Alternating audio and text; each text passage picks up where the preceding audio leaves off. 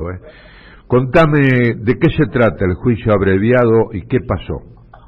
Bueno, Ricardo, hoy por la mañana, a primeras horas de la mañana, precisamente se formalizó en sede judicial el juicio abreviado del tesorero que representamos desde el estudio de Carlos Marín, en virtud del cual se asumió la responsabilidad penal por algunos hechos acusados que van a formar parte del juicio oral eh, de la semana que viene.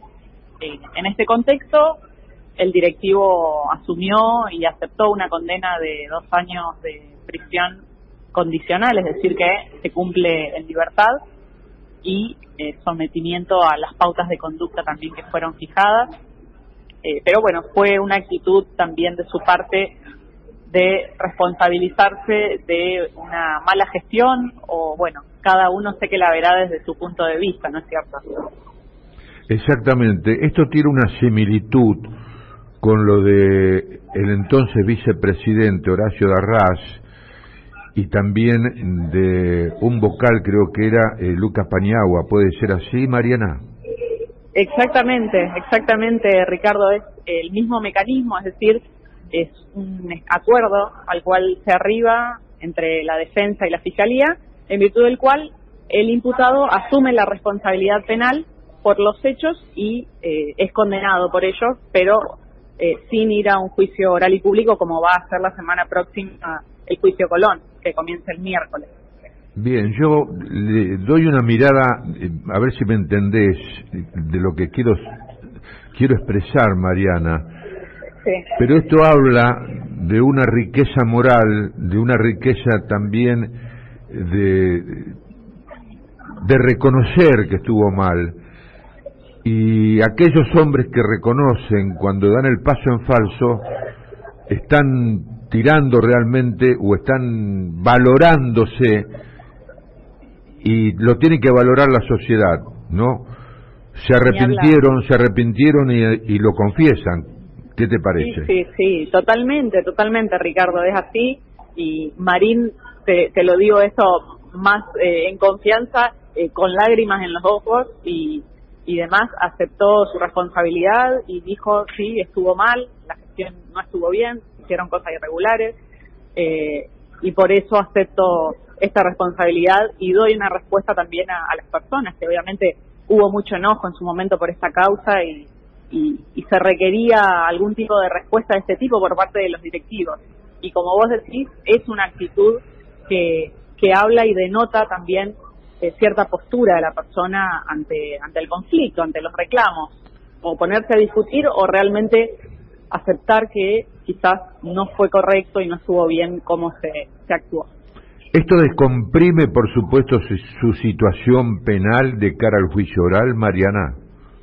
Sí, ellos ya al aceptar la condena no van a ir a juicio oral, directamente son condenados, fueron condenados eh, y aceptaron la misma y, eh, por supuesto, ya descomprime sí lo que se viene en el juicio oral, puesto que van a ser eh, menos imputados, menos acusados.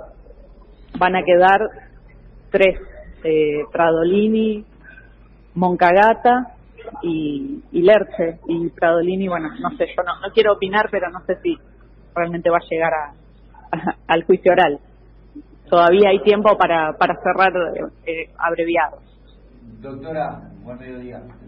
¿Qué tal? Buenas tardes. ¿Por qué no se implementó con anterioridad esto del juicio abreviado? Perdón, perdón. ¿Por, eh, ¿Por, qué no lo implementaron con anterioridad? ¿Por qué lo dilataron mucho a esto del juicio abreviado? No, no, el juicio abreviado se firmó hace bastante tiempo, creo que no sé si fue el año pasado ya. Eh, lo que sí, al irse cambiando la fecha del juicio oral para darnos garantías a nosotros de que aceptamos una condena, de que el juicio oral se iba a realizar, siempre los abreviados se hacen eh, previo una juicio. semana, un mes antes, pero eh, encadenado de alguna manera o comprometido a que las demás personas responsables van a ir a juicio. Claro. Eh, sí, lo que muchas veces yo desde mi ignorancia lo, manifiesto, usted me dirá si estoy equivocado o no, lo que muchas veces se implementa también es como una especie, eh, una especie de estrategia de la defensa de aceptar el juicio abreviado para lograr la libertad, para lograr que sea escarcelable si la pena no, no supera los tres años.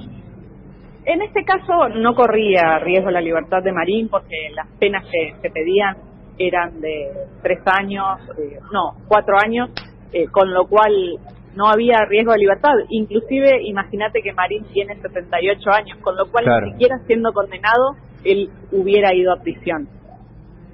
Claro, está bien. Bien, Mariana, ¿algo más para agregar? Eh, nada más, nada más, Ricardo. Por supuesto, eh, volverte a agradecer la, la, amabilidad y la profesionalidad para realizar las notas y esperemos que se solucione de la mejor manera para los hinchas también este conflicto. Por supuesto, todos esperamos esto, ¿eh? la justicia. Totalmente, Vos te iba a hacer un comentario, lo hice varias veces en forma pública, pero eh, Federico Delgado, ya fallecido, que fue el fiscal, ese fiscal en Buenos Aires que manejó tantos juicios importantes, que tenía una particularidad de ir a trabajar a los tribunales de Comodoro Pi en bicicleta. Eh, un día, hace ya de esto algunos años atrás, le hizo un mano a mano a Alejandro Fantino. Y cuando Alejandro Fantino le dijo, Federico, pero la, justicia demora, y en este caso eh, de Cromañón y la tragedia del 11 salió rápido y entonces le dice sí la justicia argentina demora y si, y si demora es porque es mala pero estos casos salieron saben por sabes por qué le dijo porque la prensa estuvo sobre ello y la prensa evidentemente aquí ha demostrado decía Federico Delgado eh, que es el cuarto poder te quiero agradecer Mariana Totalmente de acuerdo, Ricardo, con lo que manifestaste. Y es también eh, un rol que cumplen. Así que, bueno, muchas gracias, Ricardo. Gracias a vos. Ahí estaba, eh, la doctora Mariana Oroño, eh, hija de Néstor Oroño, por supuesto, que lidera el estudio que lleva su apellido, donde está integrado también por su otro hijo, que es Juan Oroño.